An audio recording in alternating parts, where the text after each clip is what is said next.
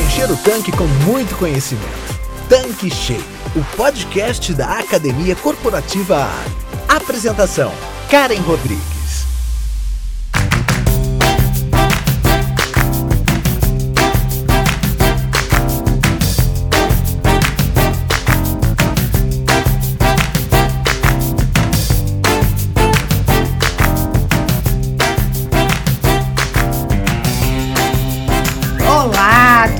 Você? Estamos começando mais um episódio aqui do Tanque Cheio. Chegamos ao terceiro conteúdo da nossa minissérie sobre a NRF, Retails Big Show, a maior feira de varejo do planeta, e desta vez para abordar tudo que foi falado no evento sobre tecnologia. E para falar sobre o tema, eu estou aqui novamente com ninguém menos do que Fred Alecrim, consultor e especialista em varejo, e que esteve lá em Nova York presencialmente para acompanhar o que de melhor aconteceu nesta feira. Fred, obrigada por estar aqui com a gente contando tudo nessa minissérie. Bora começar? Oi Karen, que bom, mais um episódio, estamos no terceiro episódio, muita coisa boa. Então você que está nos ouvindo, obrigado pela companhia e vamos que vamos.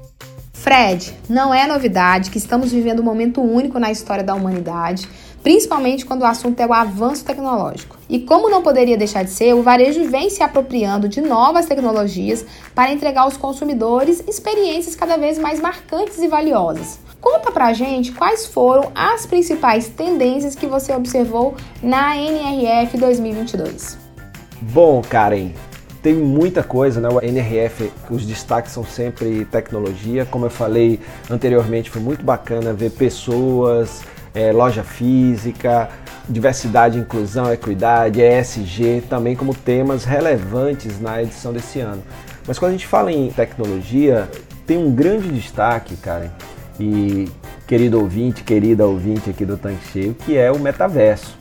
Então, se a gente puder resumir em termos de tendências de tecnologia, o metaverso foi a novidade, mas a gente tem também aí o crescimento de tendências que já foram apresentadas é, em edições anteriores, mas que foram destaque também esse ano, como automação e toda essa tecnologia que permite uma entrega mais rápida, mais ágil, ou seja, tecnologia como meio de melhorar processos e com isso vem automação, com isso vem também o metaverso como um todo.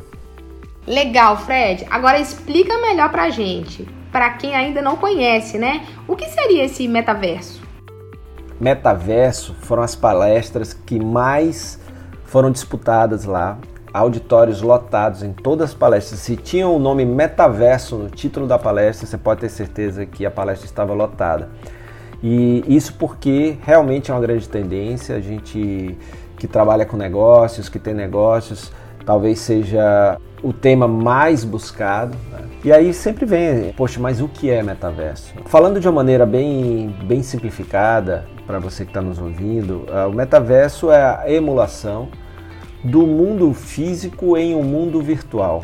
Esse mundo virtual emulado do mundo físico pode servir tanto para entretenimento como para compras, por exemplo.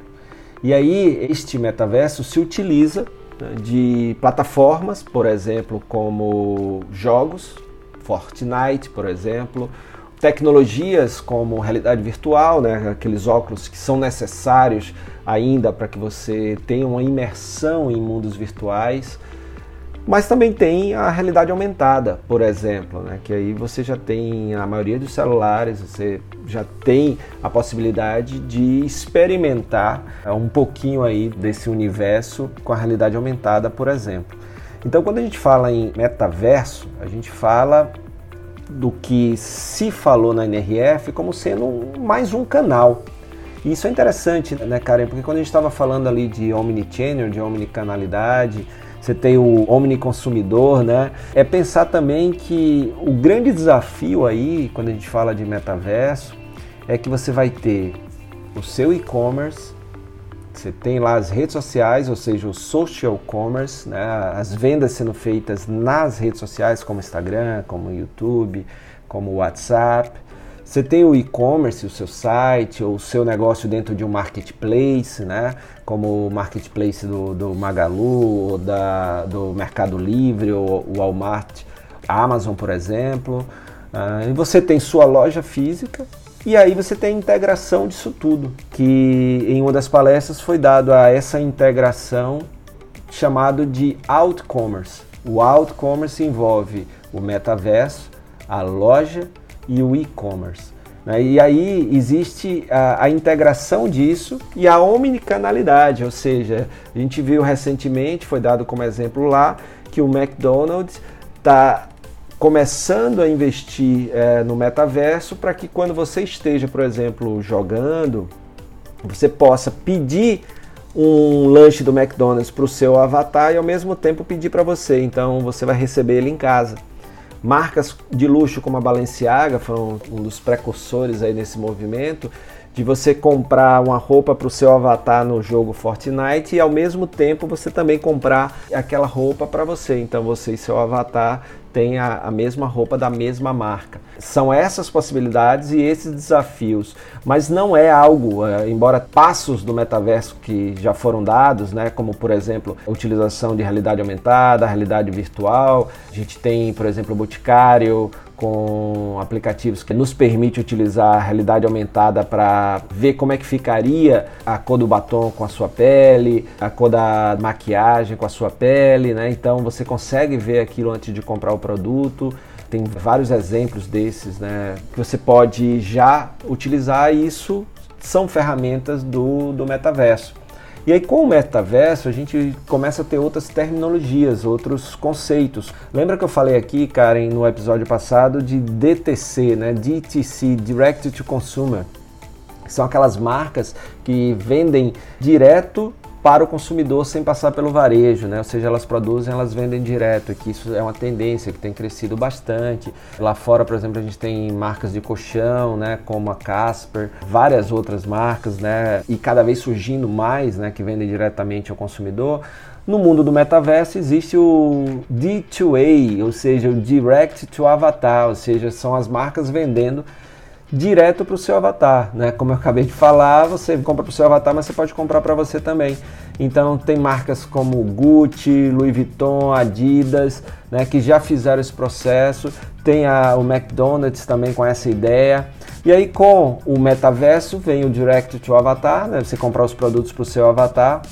E aí vale uma outra coisa que eu comentei no episódio anterior, quando estava falando de gerações, no primeiro episódio, quando eu estava falando de gerações, você me perguntou, Karen, sobre hábitos, consumos, o que é que muda. Quando eu vou falar especificamente da geração alfa, né, que nasceu de 2010 para cá, por ser a primeira geração que já nasce com o metaverso, foi falado em uma das palestras que essa geração ela vai preferir muito mais produtos digitais do que produtos físicos. Então daí todo esse sentido da compra direta para o avatar. É a geração vai preferir né, muito mais usufruir do que possuir, vai preferir NFTs do que produtos físicos, né? Então isso são coisas para estar tá aí no seu radar, embora numa das palestras mais importantes sobre metaverso foi falado que a, até o metaverso se tornar algo massificado, uh, vai ser em torno de uma década, né? Mas é sempre importante estar tá de olho e estar tá ligado nisso. Um outro termo que surge com o metaverso é o metacommerce, né? que aí dentro do metacommerce é esse comércio é, dentro desse ambiente virtual que pode ser um comércio para o seu avatar, os seus avatares, ou pode ser um comércio que você compra para você mesmo, né? Então a gente vai começar a ver coisas como metamalls, que são os shoppings no, no metaverso, os meta marketplaces, que são os marketplaces dentro do metaverso, que lá vão ser vendidas tanto coisas virtuais quanto coisas é, físicas, né? Então são exatamente a evolução, ou seja, a emulação daquilo que a gente tem no mundo físico em um mundo é, digital. Uma outra coisa interessante né, que, que a gente vê do metaverso é uma outra sigla que tem se falado muito, que é a NFT, que quer dizer o Non-Fungible Token, ou seja, são produtos que através, né, pode ser um áudio, pode ser um vídeo, pode ser uma foto, que são comercializados mas tem ali uma certificação e uma garantia, né? Por isso o, o token, a certificação, é a validação de que aquele produto é seu, pertence a você, né? Então, e isso é, é garantido pela, pela tecnologia de, de blockchain. né, que garante é, que você é o dono daquela imagem, daquele áudio é, e, e que ele não é copiado.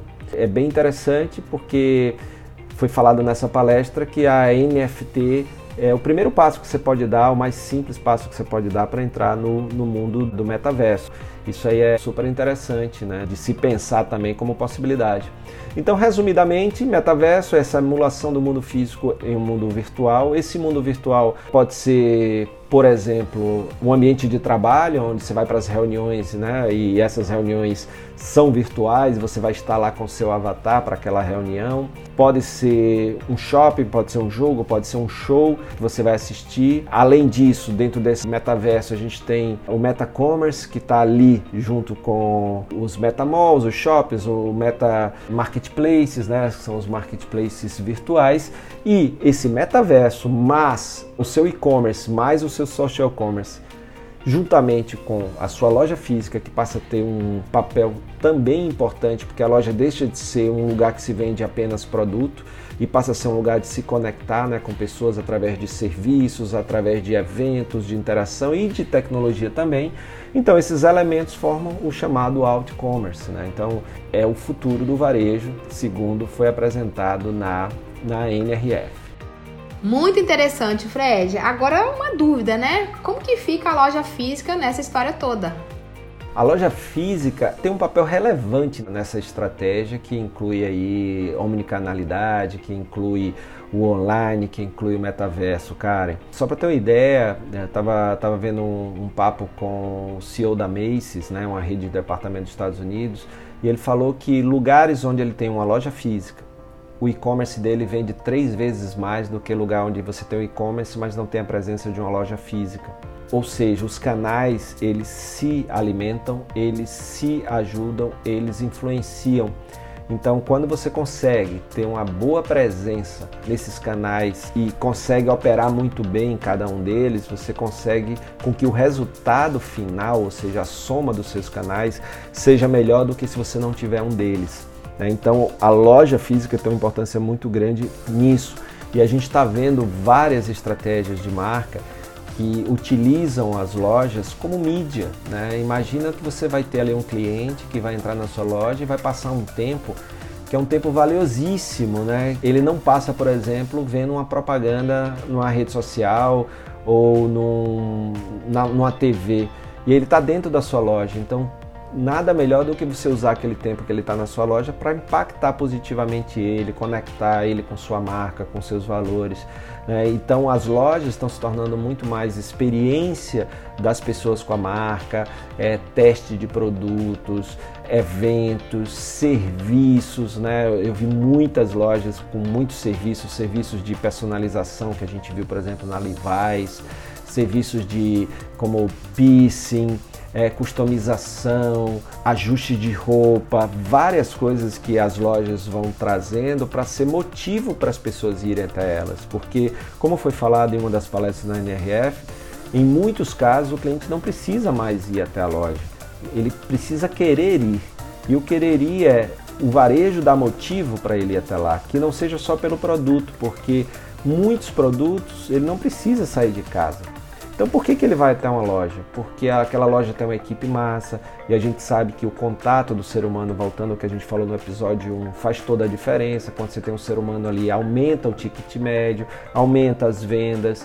Então é importante a gente ter uma equipe boa, que seja acolhedora, que seja competente, para que o cliente queira ir por causa desse time. É você ter uma curadoria de produtos bem interessante, né? Então não é vender tudo, é vender o que o cliente quer encontrar ali, né? Então essa curadoria de encontrar, de fazer uma seleção de produtos boa, torna o seu negócio também interessante. É estar evoluindo sempre como negócio, como experiência de negócio, fazer eventos, como a gente viu lá na loja Camp, que é uma loja de brinquedos, né, para criança, e que surgiu quando as principais lojas de brinquedos dos Estados Unidos tinham fechado, a FAO Schwartz e a Toy R Us.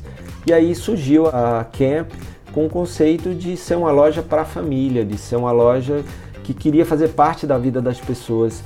E aí a loja não vende só produto de criança, a loja tem lá um teatro, esse teatro tem peças, tem uma oficina para os pais brincarem com os filhos e tudo são serviços pagos e que geram um resultado de vendas muito bacana em relação aos produtos, como também em relação aos serviços, aumentando a fonte de receita e Olha que coisa interessante, cara. Essa oferta de serviços e ir além do produto fez com que o cliente, em média, nas lojas deles de Nova York, vá duas vezes por semana à loja, ou seja, uma visita duas vezes por semana à loja, por quê? Porque tem motivo para ir. Né? Então a loja tem essa estratégia. E uma outra coisa estratégica da loja, que tem a ver com o que nós falamos no segundo episódio, que é são os processos, dentre eles os processos de entrega, é que as lojas, além de terem produtos e terem serviços também são mini centros de distribuição, ou seja, elas passam ali também a ser o estoque que vai atender os pedidos feitos naquela região para que a partir daí você consiga atender de uma forma mais rápida, de uma forma mais ágil. Ou seja, é um papel importantíssimo nesse processo de omnicanalidade e de experiência de compra para o consumidor, que algumas vezes vai querer comprar online e buscar na loja, outras vezes vai querer comprar online e receber em casa, outras vezes vai na loja. Agora, uma coisa importante dentro da loja é que cada vez mais essa nova geração está consultando a loja através dos seus canais para saber se existe o produto na loja porque o que ele não quer é chegar lá e não encontrar o produto. Por isso que é tão importante essa integração com outros canais, como eu falei no episódio anterior, de você chegar, não ter o produto, mas ter lá o canal onde ele pode achar o produto, tipo, né, no nosso site você pode encontrar, ou alguém está lá e procurar em uma outra loja e perguntar se ele quer receber ali na loja outro dia ou se ele quer receber em casa. Então você tem todo esse papel aí da loja que é, continua sendo muito importante, Karen. Fred, conta pra gente o que mais tivemos de novidade em relação à tecnologia e os impactos dessas novidades para o varejo no futuro. Bom, Karen, desta vez eu realmente vi muita coisa prática, sabe? Muitas vezes a gente vai para um evento como esse e vê coisas assim muito mirabolantes, muita pirotecnia. E dessa vez eu vi muita tecnologia assim possível de se implementar e também necessária. E tem dados bem interessantes que a gente vê, né? Porque, por exemplo, quando essa terrível pandemia começou, muitos negócios foram forçados a usar a tecnologia como meio de continuar atendendo, vendendo, e aí você tem a tecnologia para pedidos e entrega de delivery, entre outras coisas. Quando houve uma flexibilização, mas mesmo assim ainda tinha todos aqueles protocolos para que você tivesse um mínimo de contato com superfícies, então você tem aí o contactless, né, que são pagamentos por aproximação. E isso tudo a gente acabou vendo uma aceleração, embora já estivessem no radar, já há bastante tempo, mas que foram acelerados durante esse período difícil de pandemia. Eu vi em muitas lojas essa questão de, de várias formas de pagamento, Apple Pay, Samsung Pay, Google Pay, você já tem ali aquela carteira virtual no celular, ou você pagar com cartão por aproximação. Alguns lugares até não estavam nem recebendo moeda, né? não estavam recebendo dinheiro em cash. Então, isso dentro de um processo de protocolo de segurança, mas que precisa ter uma tecnologia para propiciar uma boa experiência né, em, em relação a isso. Então, cada vez mais o, o, varejo vai vendo que a tecnologia ela não é um fim, é um meio, que ela não é a protagonista, né? Então muitas vezes para o cliente nem importa o como funciona, o que importa é funcionar. Uma das lojas que eu visitei lá, Karen, foi a Starbucks em parceria com a Amazon. Tem a Amazon Go, né, que já, já existe há um tempo, a gente já falou é, em, em outra temporada aqui do Tanque Cheio que é aquela tecnologia que você não utiliza o cartão, não utiliza o dinheiro, você simplesmente escaneia ali o seu código da sua conta da Amazon, abre a catraca, você entra na loja e você vai pegando as coisas, você sai e aquilo já é debitado direto na sua conta lá no seu cartão da Amazon.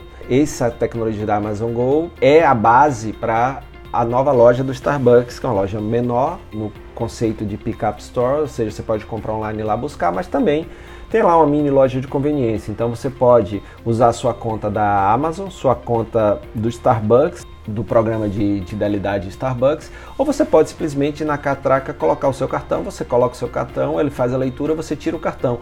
Tudo que você pegar ali, você vai pegando da prateleira, já é debitado automaticamente no seu cartão. Tudo isso com muita tecnologia, uma tecnologia, assim, muitas câmeras na, no teto, né, que vão mapeando você ali para identificar que aquele cartão que passou ali na catraca é o cartão daquela pessoa que está pegando aquele produto.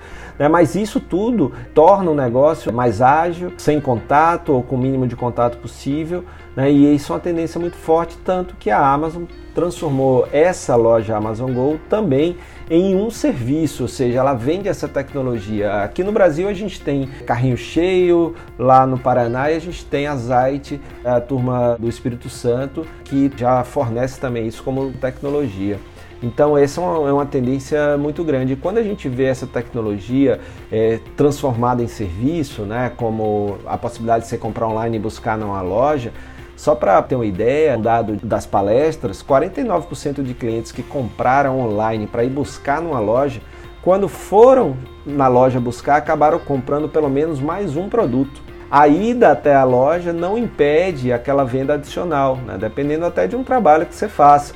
E um outro dado da NRF, Karen, é que 29% foi o aumento das vendas online de marcas que passaram a oferecer, por exemplo, opções de entrega e de BOPs, ou seja, o, compre online vai buscar na loja seus clientes. Você tem aí dados que mostram que utilizar tecnologia para melhorar esse processo ou criar esses processos de entrega ou agilizar o processo dentro de loja, né, eliminando filas no caixa, melhorando os processos de pagamento.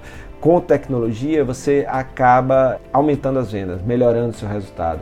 Né? Então isso é muito interessante a gente perceber e ver que isso já é prática, né? Mas se a gente for para o mais simples de todo, você, por exemplo, poder vender pelo Pix, uma coisa que a gente vê hoje em tudo que é lugar, e você diz assim, teu meio de pagamento eu tenho Pix, só que já está lá, lá o QR Code, enquanto a pessoa está na fila, ela já escaneou o QR Code, quando você diz o valor lá no caixa, a pessoa só faz digitar e, né? Simples assim, ágil, você não precisa perguntar o Pix, a pessoa dizer, ou seja, você também organiza a comunicação na loja para que aquela tecnologia seja divulgada e também que o cliente possa se antecipar e também agilizar o processo. Muito bom, Fred, você trouxe muitas informações, né, sobre esse tema tecnologia. E para a gente poder fechar, qual é o maior desafio dos varejistas e das marcas em relação a esse tema? Karen, para mim o maior desafio é primeiro entender qual é o papel da tecnologia no seu negócio. É entender que tecnologia é meio e não fim, que tecnologia precisa existir, tem investimento para isso, tem gente que entende. Se você precisa implementar algo que exige tecnologia e você não tem tempo para isso, você pode fazer uma aceleração desse processo, ganhando tempo, fazendo parceria com startup, por exemplo, com é uma empresa que já tem esse serviço, então você primeiro faz essa parceria para depois ver se vale a pena você desenvolver internamente. Para mim, o maior desafio é entender qual o papel da tecnologia no seu negócio, que papel ela pode desempenhar onde há espaço para a tecnologia melhorar processos. Por exemplo, eu vi vários exemplos lá nos Estados Unidos de empresas que utilizam a tecnologia para que o processo de entrega dos caminhões não tenha motoristas, sejam veículos autônomos, ou ainda a automação que está crescendo no centro de distribuição, para que você tenha ali um centro de distribuição mais ágil, mais rápido, que trabalha 24 horas. Então tem algumas áreas que há investimentos em tecnologia, utilização da tecnologia que traz uma redução de custo e ao mesmo tempo uma melhora nos processos e consequentemente nos resultados. Então é muito importante você vê para o seu negócio, né? onde é que você precisa de mais tecnologia e de melhorar o uso dessa tecnologia, né? para que ela tenha um custo que vale a pena pelo retorno que ela traz para você e para o seu negócio.